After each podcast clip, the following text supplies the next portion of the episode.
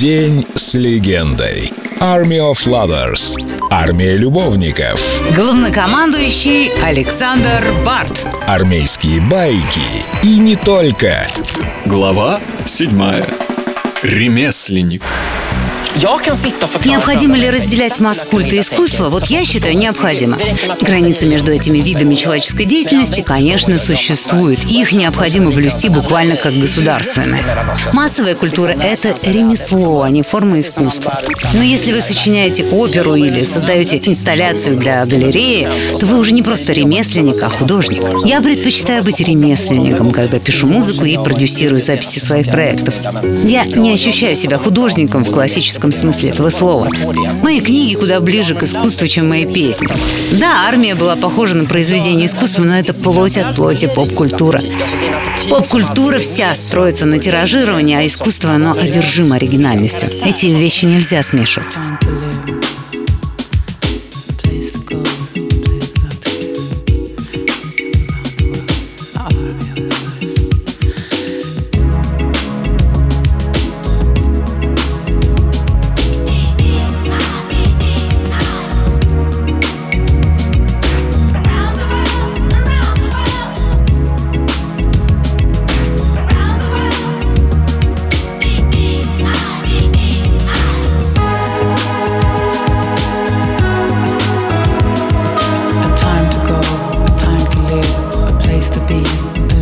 kid, i traveling around the world, an army of lovers.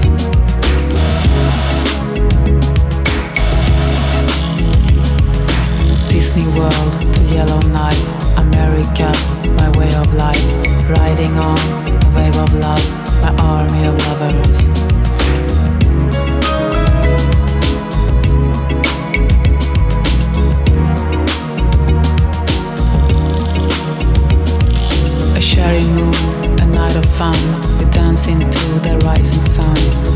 My soul in Tokyo, my army of lovers.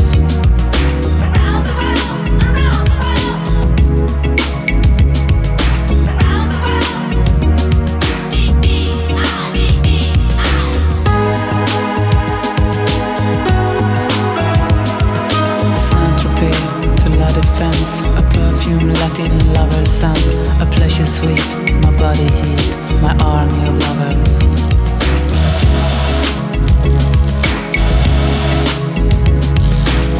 gentleman, polite and proud, from London town, I wave goodbye. Scorpio is rising high, my army of lovers.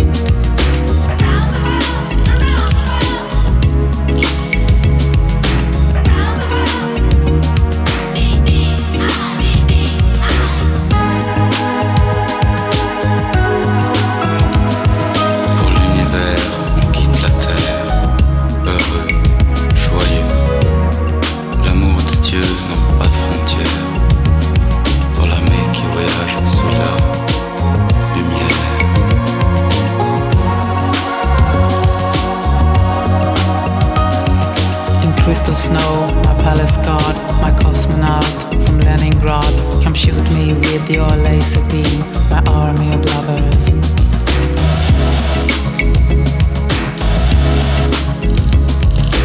Taj Mahal, I come to rest, a royal bed, a lover's nest. Classic art, we here explore, my army of lovers.